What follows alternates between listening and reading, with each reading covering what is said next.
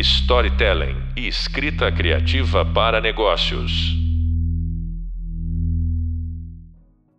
Olá, eu sou o professor Fernando Dinelli. Estamos aqui no nosso podcast Formulação de Problemas de Negócios. É, hoje com um convidado muito especial, o Regi Andrade. Eu vou deixar que o Regi se apresente para vocês entenderem por que, que eu trouxe esse especialista e grande nome aí do mercado publicitário para dividir com vocês um pouquinho sobre esse grande desafio que é conseguir entender né, o que o cliente tem de necessidade, formular um problema de negócio para que a partir da técnica de planning a gente possa criar aí grandes histórias, grandes narrativas, né, para ter sucesso na realização dos planos e dos objetivos de negócio dos nossos clientes. Bom, vou deixar o Regi se apresentar. É, vocês já me conhecem. Regi, palavra com você, fica à vontade. Por favor, se apresente para o pessoal. Obrigado, obrigado, Fernando, pelo convite. Por mais de 30 anos eu atuo como vendedor. Eu me considero um vendedor de ideias. Vocês vão talvez entender melhor no contexto aqui. Eu estou sempre vendendo uma ideia e quero muito poder vender uma ideia boa para vocês. É, eu trabalhei nas diversas funções na área comercial, trabalhei com veículos de comunicação a vida inteira. Eu só não trabalhei com H, fica mais fácil me apresentar assim do que ficar citando todos os meios, mas até eventos eu já vendi. Na minha atuação na área comercial de veículos, atualmente, eu oriento os clientes na busca da máxima, é, no máximo resultado, numa maior eficiência em seus investimentos. É hoje o que se chama performance, hoje se busca resultados por atribuição. Nos últimos anos eu me especializei nesses modelos e me preocupei muito em entender o resultado que o cliente tinha a partir de sua comunicação. Eu dedico também meu estudo e a um projeto de uma startup de desenvolvimento profissional, junto com dois sócios, criamos a Próspide Aceleradora de Carreiras, onde temos atuado na formação ex executiva, orientando profissionais que destacarem nas suas carreiras por meio da, do planejamento de suas ações nas redes. Meu propósito é guiar clientes na busca de seu maior potencial, tanto na carreira quanto no desenvolvimento de sua comunicação.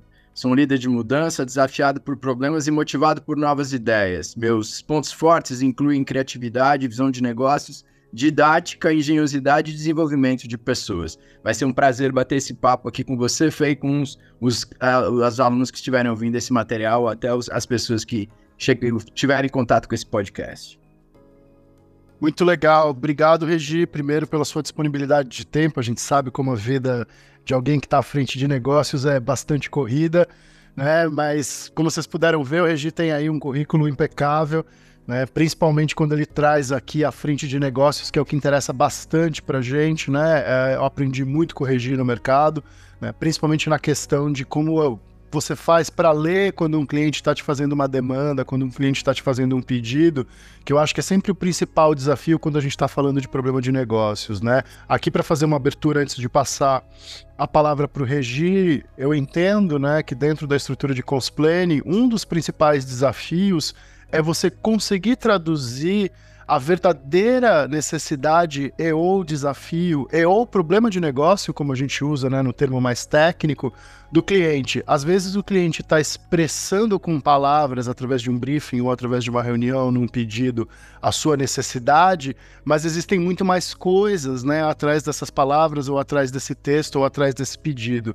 E aí vem a experiência do Regi, que a gente queria trocar aqui essa figurinha, para poder entender como é que a gente faz então para conseguir formular um bom problema de negócio e não ficar apenas nessa camada superficial do que é dito ou do que é pedido e conseguir ir a fundo e trazer aí uma solução mais profunda. E aí eu já começo, né, fazendo aqui uh, uh, uma pergunta para o Regi, para a gente desenvolver o tema de por que a formulação correta de um problema de negócio ela é crucial. Ah, essa talvez seja fácil, mas uh, tem muito a ver com experiência, né? Acho que depois de mais de 30 anos trabalhando, a gente tem um pouco mais de bagagem, a gente consegue perceber algumas questões, mas eu vou inverter o processo para entender. Você imagina se você for fazer uma comida, e vamos falar de uma coisa bem simples para quem estiver ouvindo esteja entendendo, se a gente for fazer hambúrguer e a gente não tiver carne. Então, a gente não vai fazer hambúrguer, né? Então, às vezes, entender onde é que está a principal dor, a principal carência, é a chave para a gente não perder tempo, né? Se eu tô, peço para todo mundo trazer ingredientes, se todo mundo traz salada, eu não vou fazer um hambúrguer, eu vou fazer um, um talvez um pouco salada. Então, às vezes, o que eu vejo é as pessoas perdendo muito tempo com detalhes que não são detalhes importantes. Né? É muito interessante, gosto muito de Simon Sinek, que ele nos ensina com o Golden Circle, o Círculo Dourado, a teoria dele que eu acho tão fantástica, que a maioria das empresas sabe o que faz, né? Todo mundo sabe o que produz, sabe o que faz.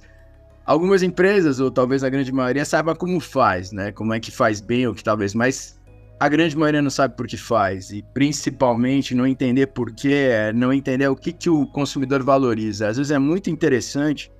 Eu tive muitas experiências na carreira e eu vou começar citando uma delas. A gente permitiu que uma empresa de, de que produzia tecidos para artesanato tivesse contato com consumidores. A gente criou um evento para que eles tivessem acesso a consumidores. E era uma empresa que ficava no sul do país e poucos dos profissionais ficavam viajando. Só que a gente resolveu fazer o primeiro evento na Bahia.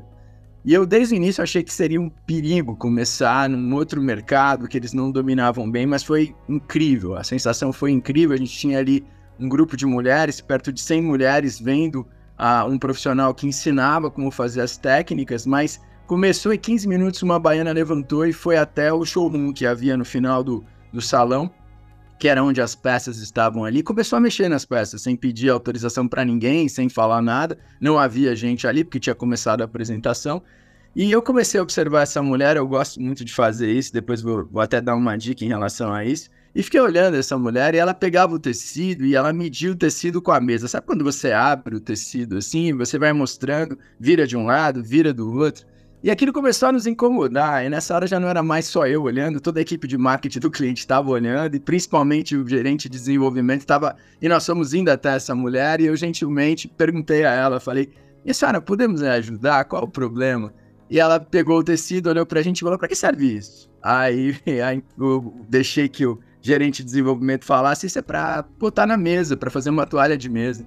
Só que o tecido na mão aberta, ele era menor do que o tampo de uma mesa que estava ali na nossa frente. E aí ela pegou de novo e mediu na vertical, mediu na horizontal e olhou para a gente e falou: "Lá no sul as mesas são tão pequenas assim?"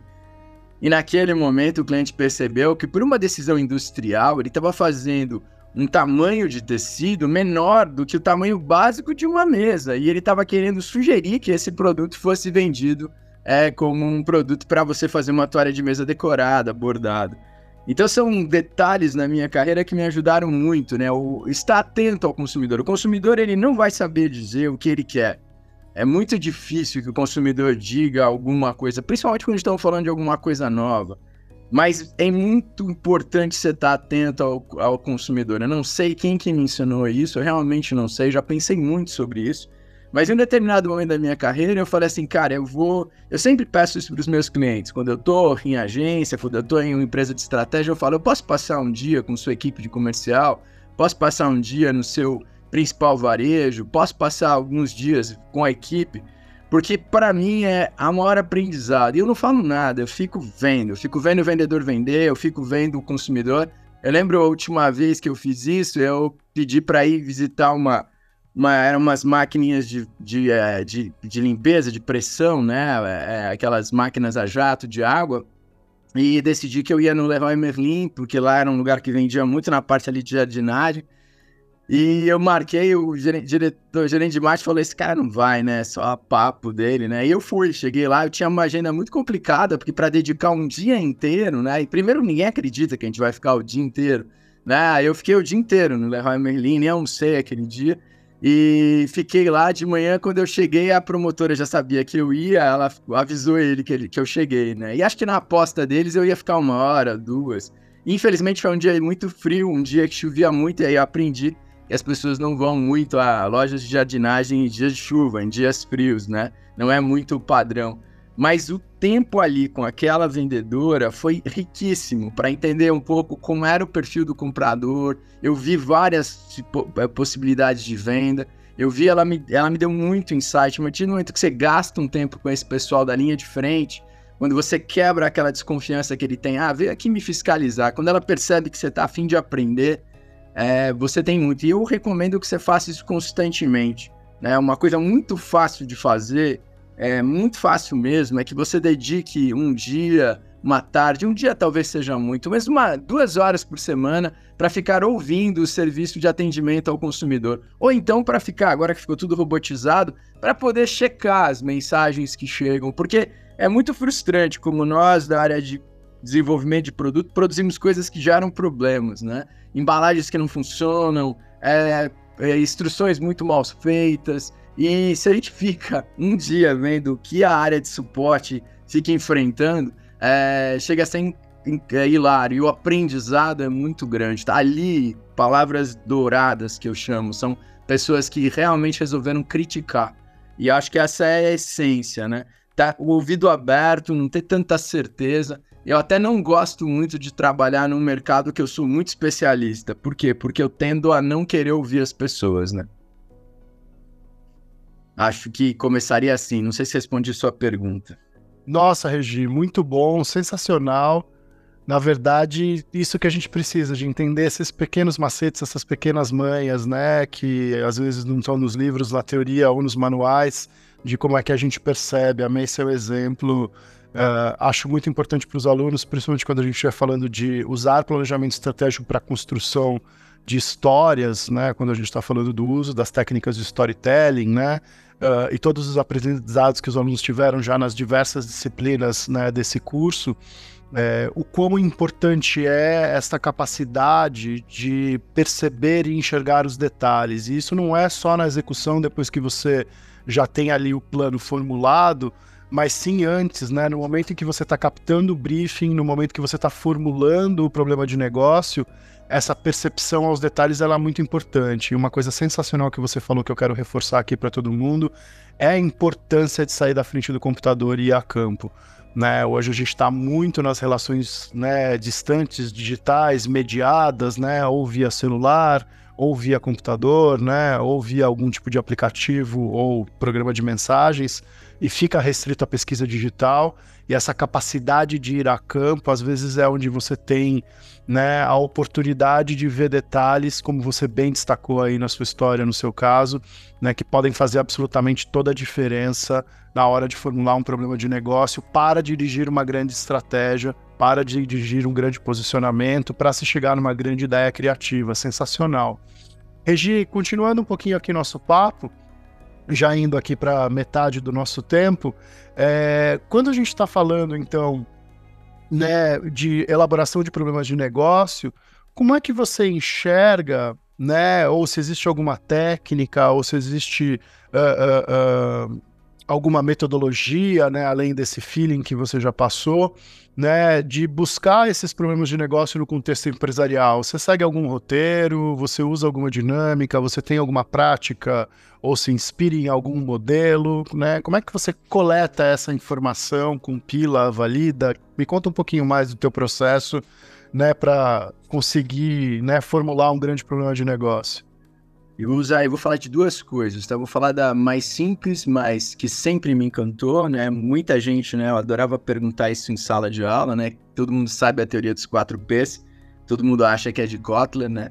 Mas quem estudou um pouquinho mais sabe que é de McCarthy. E McCarthy, para mim, é um cara que eu li pouco sobre ele, mas é, quando ele criou a teoria dos quatro P's, acho que ele colocou um significado que muitas vezes não é ensinado nas aulas de marketing, né? Há um princípio, na minha opinião, de tanto estudar isso, que norteia os quatro P's, né? Tanto é que muita gente vendeu e eu respeito totalmente. Ah, não, está ultrapassado, já temos 8 P's, 9 P's, 12 P's, 15 P's. Mas as pessoas não se sacaram que tinha um truque ali, um truque ali muito claro que McCarthy definiu. Por quê? Porque ele colocou preço, praça, produto e promoção, e ele não colocou pessoas, né? People é com P em inglês. Ficaria muito fácil ele colocar 5 P's, né? E ele não colocou, só para dar uma ideia do que ele poderia botar 6, 7, 8 P's. Mas quando ele faz essa distinção desses quatro P's, dos quatro P's, ele dá um recado para gerentes de produto, para gerentes de marketing, para diretores de marketing, para donos de empresa, para pessoas que estão começando um negócio. Os quatro P's têm uma importância muito grande porque os quatro P's a gente domina. Os quatro P's são sua responsabilidade. Se há um problema nos quatro P's, a culpa é sua, não é uma culpa do mercado. O mercado eu não domino. A concorrência eu não domino, os consumidores eu não domino, eu não os controlo, mas o produto sou eu quem criei. Se ele é ruim, a culpa é minha. Se tem alguma coisa nele que não faz ele ser o melhor produto do mercado, temos problemas. Ah, se eu tenho uma distribuição fraca, né? Eu tenho um problema sério que eu criei. Eu às vezes falo que no Brasil as pessoas querem vender para o Brasil inteiro. Vai devagar, começa numa região, vai expandindo, mas é incrível como a gente quer fazer mal em todo o Brasil, né? A gente distribui mal em São Paulo e vai distribuir mal no resto do Brasil. E aí não entende que distribuição em alguns negócios é a chave do negócio.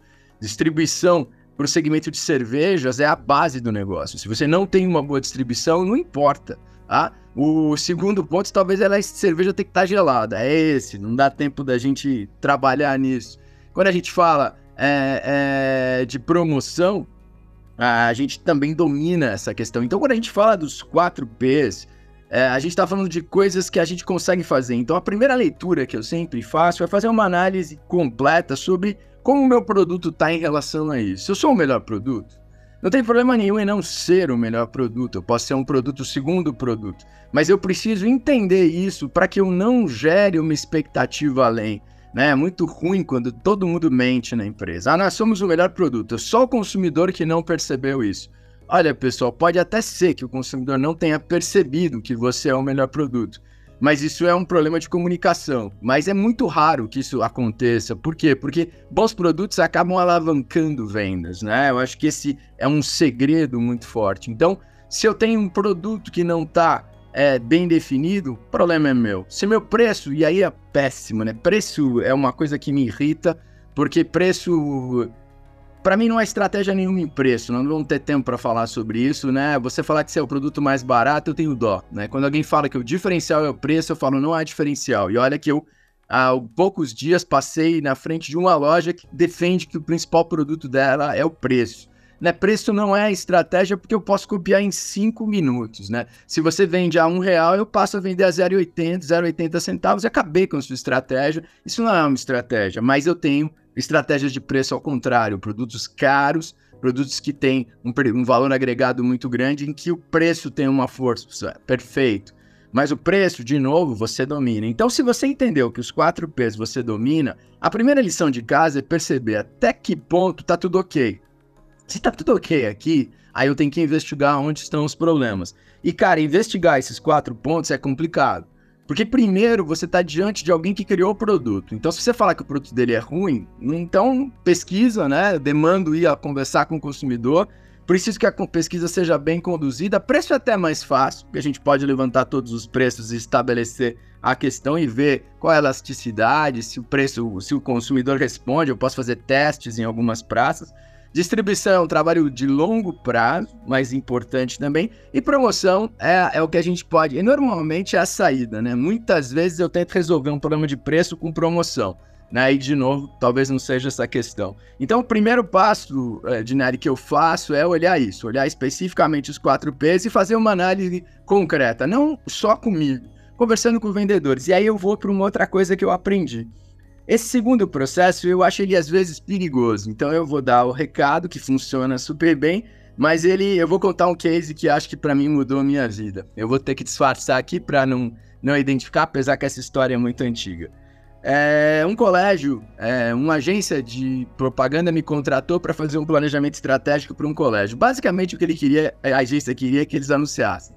É, só que eu encarei aquilo como um problema importante a resolver. E como é que eu fiz isso? Eu já tinha feito isso em algumas vezes. A gente elencou, junto com a direção da escola, um grupo de funcionários que a gente ia entrevistar. Entrevistas de profundidade. Eu fui para o colégio vários dias e entrevistei praticamente todas as pessoas de cada área. Falei com professores, falei com pessoal de limpeza, falei com o pessoal da área comercial, tudo. E era um colégio familiar.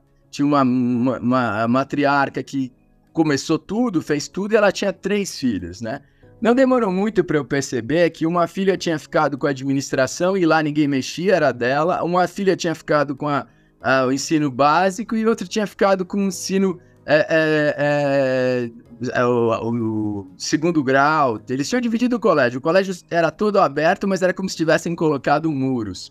E eu comecei a perceber que ali havia um problema muito mais sério do que a agência estava preocupada em fazer. E a gente tinha um briefing de que o problema em questão era que chegava no, no colegial, os alunos iam embora da escola. E realmente isso era um problema porque as outras escolas próximas eram muito mais atrativas, eram mais modernas, mas o colégio tinha investido em tudo que vocês possam imaginar. No colegial não se usava mais uniforme, até os alarmes entre é, uma aula e outra, né? A campainha, vamos dizer assim, era divertida, os alunos escolhiam as músicas, tinha as meninas podiam fazer academia no colégio, tinha uma série de atividades que você poderia colocar, quer dizer, tudo tá muito bem mapeado. Só que o colégio era um colégio tradicional. E a gente tinha ali uma questão. O que a gente percebeu é que o problema maior era toda essa dificuldade na gestão, decisões é, que não eram compartilhadas, não havia uma estrutura de decisão tomada, e aí cada uma das irmãs tomava uma decisão, e uma das decisões, por exemplo, foi atrair um grupo de, de uma etnia que morava na região, então a gente trouxe 25 alunos, e aí vocês imaginam, a ideia praticamente era muito boa, vou trazer 25 alunos, vou lotar uma das salas, vou lotar várias salas, né? Só que eu trago alunos que têm são de uma determinada região, falam uma língua, têm comportamento. Então eu crio um, um núcleo meio fechado dentro da escola, atraio um grupo de famílias. Em vez de eu resolver o problema, eu crio uma estranheza maior, né? Porque era, se isso fosse feito naturalmente, né? Não com uma regra para conquistar consumidor. Nada contra a estratégia ali em si. E à medida que foi passando, eu chamei a mãe, que era matriarca, para uma conversa. Falei com o dono da agência, eu queria bater um papo com ela antes de eu apresentar meu relatório final. Claro que não dá para chegar no relatório final e falar, oh, o problema é a família, mas eu queria conversar com ela sobre isso. E aí, nessa conversa, ela chorou. Para vocês terem uma ideia, ela chorou e falou: Eu tenho uma família, filho, eu não posso destruir a minha família. E a minha vontade foi dizer: Mas foi a senhora que criou o colégio. Eu, se fosse a senhora, mandava suas três filhas embora e colocava um, uma diretora profissional, que seria a decisão mais acertada. Mas aí eu desenhei todo um projeto de comunicação para que a gente conseguisse trabalhar esse problema da evasão no colegial. Foi super legal até o ponto de que as, as filhas não quiseram implementar o projeto. Então o que a gente percebe é que quando você tem uma cultura muito contaminada é muito complicado. O que, que essas perguntas em profundidade nos ajudam? Nos ajudam não a decidir coisas, mas nos ajudam a entender se a formulação que temos de problemas faz sentido e onde vamos enfrentar resistência. É interessante dizer que quando eu converso com alguém que quer mudar alguma coisa, eu sempre pergunto se a pessoa sabe direito o que está fazendo. Por quê? Porque é muito complicado, né? É, é... Peter Drucker tem uma frase que eu amo, que é a, a, a cultura come a estratégia no café da manhã, né? Então, assim, as empresas destroem isso que você criou em poucos minutos. Então, a gente precisa ter coragem e precisa criar pequenas vitórias. A gente precisa mostrar para as pessoas que o que a gente está querendo implementar vai dar certo. E isso é legal, é, é um pouco de persistência, perseverança, e à medida que os resultados vêm, a gente vai conquistando a, a, a, as pessoas da empresa. Por quê? Porque mudar a cultura não é um processo fácil. Então, eu uso muito os 4 Ps para identificar as coisas, porque às vezes é muito mais fácil, né? A gente vê que tem um problema de distribuição aí. Vamos parar, vamos resolver o problema de distribuição. Nem que a gente tenha que ser maduro o suficiente para dizer que vai demorar quatro anos, mas aí então eu vou fazer comunicação só onde a distribuição está funcionando, já é uma estratégia muito boa. E eu vou muito quando eu percebo que há uma resistência, um problema cultural, avançando quando é possível, né? Quando eu estou falando de uma empresa que tem 8, 9 mil funcionários, é difícil fazer isso. Mas em negócios menores, você pode muito fazer imersões e tentar entender a questão. É, se você não tem essa possibilidade, uma boa dica é, é, sair com vendedores. Passar um dia com vários vendedores da equipe, você vai descobrir é, basicamente muitos problemas, né? E vai descobrir onde estão talvez os principais segredos ali. Porque quem vende acaba tendo toda a dificuldade do mundo, né? O vendedor ele vai se adaptando. Ah, o produto é caro. Ele vai dando bonificação, ele vai ajustando. Ele sabe que o produto é caro. Ele, quando ele chega na frente do cliente, ele já sabe que o produto é caro. Então o que, que ele vai? Ele vai na simpatia, vai nessa questão e é para trabalhar. O que é legal é quando alguém começa a ouvir essas demandas e começa a dar, né? Lembro, para fechar esse, é, mais esse comentário, um querido amigo da área comercial que era um gênio na área comercial e ele sempre reunia os times das novas empresas que ele estava e perguntava o que, que vocês precisam para vender mais. E ele botava isso num flip chart e escrevia. Ele falava, legal, eu vou te dar essas 10 coisas, quantos a gente vai vender mais? E aí a conversa mudava de tom, né? Aí a conversa subia e ele fazia tudo para entregar essas 10 coisas que a equipe pediu. E ele depois mostrava que estava entregando e o resultado sempre era muito positivo, porque a resposta da área da equipe da linha de frente é quando ela vê que tem alguém querendo ajudar, é muito legal. Acho que talvez dê um pouco a noção de como eu trabalho, Fez. Demais, Regi. É, amei que você trouxe a experiência de vendas aqui, porque esse foi um dos principais motivos de eu te convidar. É, como vendas desvela né, toda uma camada que às vezes a gente tem técnico teórica, né? É, das verdades do negócio, né? De como a área de vendas, quem está na linha de frente, acaba tendo que superar barreiras, né? E resolver problemas e ser flexível e se adaptar. Né? E aí, como é importante para nós que estamos no, na linha de estratégia, né? na linha do pensamento estratégico, da formulação dos planos, uh, conseguir enxergar isso de perto, né? Sem sombra de dúvidas, uh, sair com a equipe de vendas é uma experiência única, né? Eu gosto muito de fazer e faço até hoje muito esse trabalho de campo. Faço questão que as pessoas dos meus times de estratégia e planejamento saiam, né? Com equipes de venda que vão a campo, vão entender a ponta, né? É, porque justamente nessa hora que você entende o problema. É claro que aqui talvez a gente possa falar também de ecossistemas digitais, onde o vendedor acaba sendo uma interface, e aí você também precisa, entre aspas, ir a campo, né? Você precisa ver o seu consumidor né, ou a pessoa que está acessando a sua interface, né, usando a sua interface e fazer esse trabalho de campo para entender, né, que às vezes é diferente do que o seu pessoal de, de user experience, de UX ou de interfaces, né, o seu pessoal criativo ou o seu pessoal de tecnologia pensou, como é que as pessoas de verdade é, encaram o processo de consumo, o processo de compra. Agora, para a gente né, ir aqui para os nossos finalmente e chegar chegando aqui no final do, do tempo do nosso podcast, Regi, como é que você enxerga, né, para tentar criar uma amarração geral aqui de tudo isso, essa, todo esse levantamento, e aqui eu quero fazer um pouco de um funil, né, de trazer toda essa tua experiência na hora de elaborar um problema de negócio, mas aqui pensando especificamente quando eu estiver falando aqui de storytelling e de narrativas, né? O que que você, na sua experiência, eu sei que você é, né, é um profissional principalmente com né, o marca pessoal e o trabalho de ajudar executivos a desenvolver suas marcas pessoais acaba fazendo uma investigação muito profunda né, na vida uh, uh, das pessoas, né, das suas carreiras, dos seus currículos, das suas realizações pessoais, das suas aspirações e acaba identificando uh, caminhos, né, e soluções para ajudar essa pessoa a ter mais visibilidade, né, nas redes sociais, nos seus canais digitais e não ficar limitada né, a um emprego ou a um currículo, né? Eu conheço bastante dessa sua experiência, pois a gente trabalha junto nisso. E aí eu queria tentar juntar essas duas coisas, espero que tenha ficado claro aqui esse meu pensamento, né? De como é que essa investigação do problema de negócio tem que acontecer para que eu traga elementos né, que ajudem a construir uma narrativa ou um storytelling muito poderoso né, e que traga resultados de negócio que você também pontuou muito bem e que no frigir dos ovos, no final das contas, é o que a gente está buscando, né, criar valor, né, para criar trocas, né, superiores, né, trocas imbatíveis, né, criar relações de troca que sejam é, é, muito superiores à concorrência. Como é que você enxerga isso, Regi, para os nossos últimos minutos por aqui? Perfeito. Acho que quando a gente fala de marca pessoal, a gente está falando de marca do mesmo jeito, tudo aquilo que rege é o que a gente falou dos quatro P's vai funcionar. Só que quando a gente fala de pessoas, né, eu lembro a primeira vez que eu usei uma ferramenta de branding para falar de uma pessoa, eu pedi desculpa. Eu falei, pô, desculpa eu usar isso, você é uma pessoa, eu não podia te tratar como produto. Mas com o tempo eu fui percebendo que as redes sociais nos deram essa amplitude. É, e o que eu tenho aprendido muito é, tem a ver com você porque toda vez que você trabalha com uma pessoa, você trabalha com autoconhecimento. Talvez seja o mais diferente. Quando você trabalha com uma marca, é um pouco mais subjetivo, porque a marca nunca vai responder para você.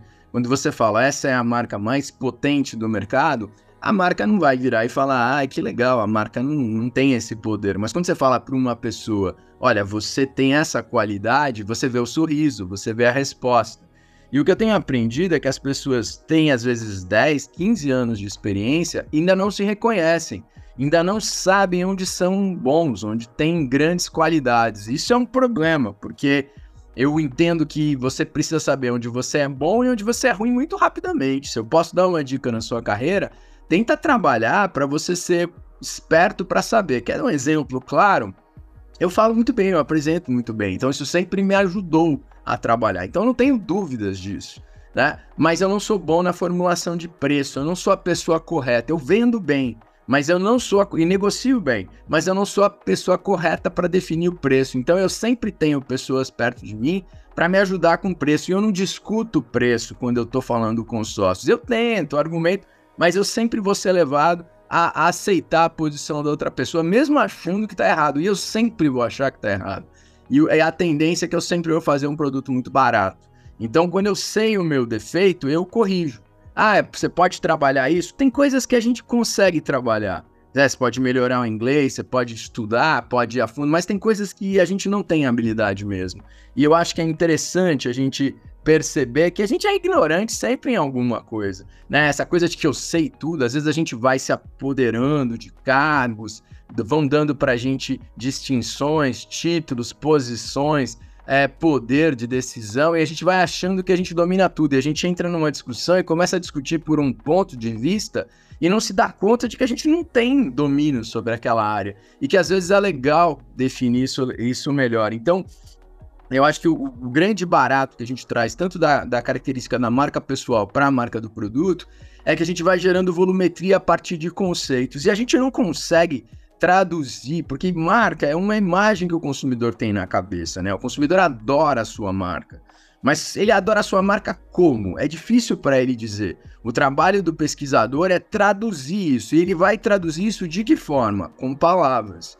Então é importante que a gente esteja atento a isso e às vezes gera. Eu já fiz um trabalho numa empresa de perguntar é, como é que o consumidor via a nossa marca. E eu perguntava se a gente fosse uma mulher, que mulher a gente seria? E aí ele virava e falava assim: Ah, vocês são a Vera Fischer, ou vocês são a Malu Mader. E ali eu percebia pensamentos que ele não tinha condição de me dar claros. Quando ele falava de uma atriz mais velha, eu falava: Minha marca é velha.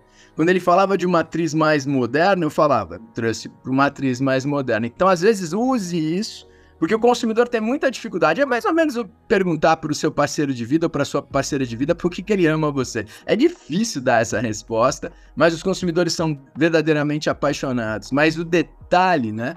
E eu vou falar de um lugar onde eu me sinto muito bem, que infelizmente está passando por um problema super sério, que é na Starbucks, e agora a gente ouve muita bobagem, que a Starbucks não cobrava, deixava a gente ficar de graça lá, tudo.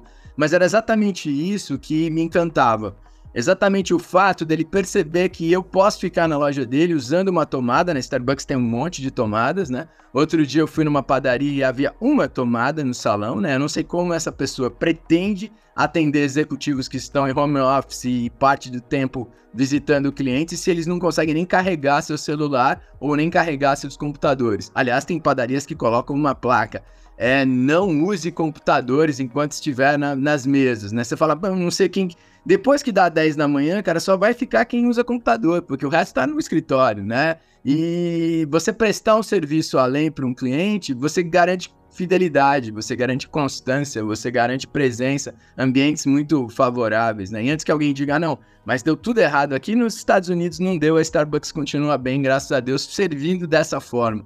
É, no Brasil, o problema é muito maior de gestão, né? não tem muito a ver com o modelo de negócio. Mas a Starbucks percebeu que ela poderia ser o terceiro lugar da sua vida. É, exatamente, porque o primeiro lugar na sua vida é sua casa. A não ser que você tenha grandes problemas, sua casa deve ser o lugar onde você mais gosta de ficar. O segundo lugar que você mais gosta de ficar é o seu escritório, seja ele na sua casa, seja ele no escritório da empresa que você trabalha. E o terceiro lugar, a Starbucks pensa que seria Starbucks. Então, quando eu tô, sabe, eu vou atrás de um banheiro bom, eu vou atrás de um lugar onde eu possa ter um bom ar-condicionado, eu vou atrás do lugar onde eu tenho uma conexão Wi-Fi desde que eu compre um produto, né? Muita gente ainda não percebeu isso, né? Que você compra um produto para ter meia hora de conexão Wi-Fi né? É, e depois eu tenho ali uma mesa muito boa, posso ficar e não tem a preocupação que alguém venha, o senhor quer mais alguma coisa? Não, não, eu tô ali, eu posso tomar um café e ficar o dia inteiro, como já fiz. Já tomei dois cafés e fiquei o dia inteiro numa loja de Starbucks. E essa percepção de verdade do que, que eu tô traduzindo, do que eu tô trazendo, é que acho que faz a questão. E eu fecho brincando com uma frase de Philip Kotler, né? O lucro é o subproduto das coisas bem feitas. Então, é, eu sempre me pergunto, e quando você tiver a chance de formular um produto do início ao fim, seja muito cuidadoso. Né? Você teve a chance de criar um produto, então você não deve criar um produto com muitos senões. Né? A área de vendas, como o Fê falou, ela vai acabar nos ajudando a entender as barreiras. É, tome muito cuidado, você não pode ir por um tempo com a área de venda sem ter feito uma avaliação e um estudo muito grande, senão você vai ser muito influenciado. E vendedor é muito hábil em vender coisas. Tô eu aqui vendendo uma ideia para você, você sabe disso, eu te avisei desde o início. Mas quando a gente tem um produto bem feito, ele funciona. E é muito mais fácil vender produtos que são bem feitos, que tem uma, uma história boa. O Fego fala muito de narrativa. Vendedores precisam de narrativas trabalhem na construção da narrativa para que você entregue isso para o vendedor, facilite a vida dele. Tem empresas, facilmente eu vou te dizer, você vai botar 20 vendedores numa sala e vai pedir para que eles vendam o produto para você. Você vai ter 20 vendas diferentes. Por quê? Porque o marketing não criou uma narrativa única, não trabalhou os pontos fortes balizados com pesquisa, com questão. Isso tem que ser validado com o vendedor. A hora que o vendedor se apropria disso, percebe, ah, eu sou bom, e é a experiência que eu trouxe do trabalho de marca pessoal com as pessoas, né? Eu tenho algumas clientes que. Alguns clientes, eu tenho uma, uma cliente que é uma vendedora, uma corretora de imóveis, e num processo de desenvolvimento da, do trabalho da, de construção da marca pessoal dela, ela formulou num exercício que a gente deu em grupo, e um, umas pessoas que estavam ajudando ela falou que o trabalho dela não é ser corretora de imóveis. O trabalho dela, ela é uma, na verdade, ela é, é, é é, ela desenvolve, desenvolve sonhos, ela é uma intérprete de sonhos, desculpa, a palavra correta, se você entrar no perfil dela, vai estar lá, intérprete de sonhos. E quando você entende o que é um intérprete de sonhos, você entende seu propósito, você entende o porquê do Simon Sinek tão claramente. Você cria um diferencial, você cria um posicionamento único para você, que pode nortear a tua comunicação. Quando o teu produto tem esse efeito, você tem isso muito legal, né? Vi um filme ontem muito engraçado, que no Brasil nunca passaria, mas é de um garoto que vai num parque, né, na, na numa cidade com um pacote do McDonald's e, e, e, garotos mais velhos roubam toda a comida dele. Isso acontece um, dois dias, três dias, até que ele vai no, no parque com um saquinho do, do Subway, do Subway não, desculpa, do Burger King. E ninguém rouba mais nada, né? E dentro do saquinho do, do, do, Burger King tá o lanche do McDonald's. E a gente percebe que tá o lanche do McDonald's. É um comercial muito agressivo, seria uma coisa muito. Mas se você sabe isso, né? Isso é só uma alegoria, mas se você sabe que as pessoas preferem o seu produto, isso te dá um poder incrível, entendeu? E dá, te dá a habilidade de fazer coisas incríveis, né? E você fugir das coisas mais simples, porque você investe nisso. E aí tem uma camada, que é uma camada hoje muito desprezada, da experiência do consumidor. A gente está sendo levado muito para plataformas digitais, nada contra, não tem como barrar isso. Mas sempre que possível, coloque um volume de pessoas, um volume de humanos, principalmente dependendo da faixa etária do seu consumidor. A gente tem hoje no Brasil uma grande população de 45, 50 a mais que não estão afeitas a, uma comunicação digital. Então, se você trabalha com pessoas 50 a mais, você deveria pensar nisso. E eu, outro dia, estive no laboratório e o laboratório tinha ali um sistema de atendimento todo digital para filtrar os dados no início. E graças a um bom trabalho de um segurança, as pessoas conseguiam usar o equipamento, porque a maioria do público de um laboratório é a pessoa idosa, que está fazendo uma série de exames. Alguns não conseguiam digitar sequer no, no equipamento porque não havia uma cadeira. A pessoa que projetou, projetou um móvel alto e colocou o, o iPad adaptado. Então, uma pessoa idosa às vezes tem dificuldade de se manter em pé. Então, o cara não fez nem o trabalho de observação, né? Não trabalhou nisso. Então, a pessoa em pé não consegue digitar. É, então, assim, faça seu trabalho bem feito, perceba seu consumidor, vá a campo, trabalhe. Acho que isso tem a ver com paixão e como o Kotler nos ensinou, produzam produtos bem feitos que eles geram muito lucro sempre. E aí, com certeza, também fica mais fácil de contar uma história quando o produto é sensacional, né? fica mais fácil, né, Fê? Bom, muito legal. É... Obrigado pelo né, ensinamento, pela aula, por tudo que você trouxe aqui pra gente, Regi. Obrigado pelas dicas e dividir a tua expertise do mercado e os teus 30 anos de carreira né? É... Queria muito, muito, muito, muito agradecer a tua presença nesse podcast, né? É, mais importante de tudo aqui, pessoal, deixar esse recado para vocês é entender que para construir um grande problema de negócio, para poder né, compor o planejamento estratégico usando a técnica de cons planning, muita investigação é necessária não deixem de investir em ir a campo, em investigar, em entender o seu consumidor, entender o cliente, avaliar os elementos de marketing, como o Regi trouxe aqui. Não importa qual técnica você use, se você usa os 4P, se você usa alguma outra metodologia, mas ter este olhar profundo, não ficar limitado ao planejamento de comunicação, né, ir a fundo no negócio do cliente é algo fundamental para você conseguir depois resumir isso em uma frase e elaborar um problema de negócio que vai encaminhar para uma pesquisa de verdades mais consistente e com certeza guiar a construção de uma ideia criativa, um briefing criativo uh, muito mais poderoso para a elaboração de uma história que seja uma história de sucesso e consiga trazer no final das contas bons resultados de negócio. Bom, eu encerro aqui esse podcast. Mais uma vez queria agradecer ao Regi Andrade pela presença e pelo tempo disponível. É, na sequência, a gente vai ter o nosso próximo podcast. Por favor, né, não deixem de ouvir os podcasts, de ler os materiais do Hub de Leitura e de acompanhar as nossas videoaulas. Né? O nosso próximo podcast vai ser como imergir nas verdades para o posicionamento. Eu fico por aqui. Obrigado, até breve e nos vemos no próximo podcast. Um abraço. Storytelling e escrita criativa para negócios.